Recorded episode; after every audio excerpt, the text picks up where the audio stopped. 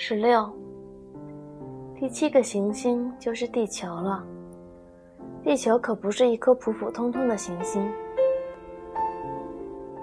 它上面有一百一十个国王，当然了，没有遗漏黑人国王。七千个地理学家，九十万个商人。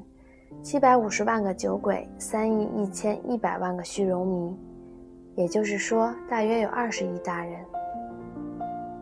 为了使你们对地球的大小有个概念，我想告诉你们，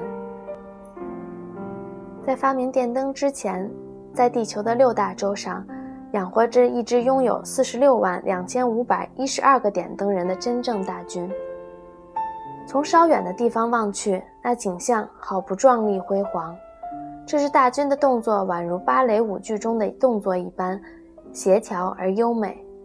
首先是新西兰和澳大利亚的点灯人登场，他们把路灯点着，随后回去睡觉。这时，中国和西伯利亚的点灯人翩翩起舞，接着就引入幕后去了。之后，俄国和印度的点灯人出场，随后。是非洲和欧洲的点灯人，然后就是南美洲的，再就是北美洲的点灯人出场了。他们从来不会弄错登场的顺序，这种场面可谓壮观极了。唯独北极和南极总共只有两个点灯人，他们过着悠闲自得的生活，一年之内他们只工作两次。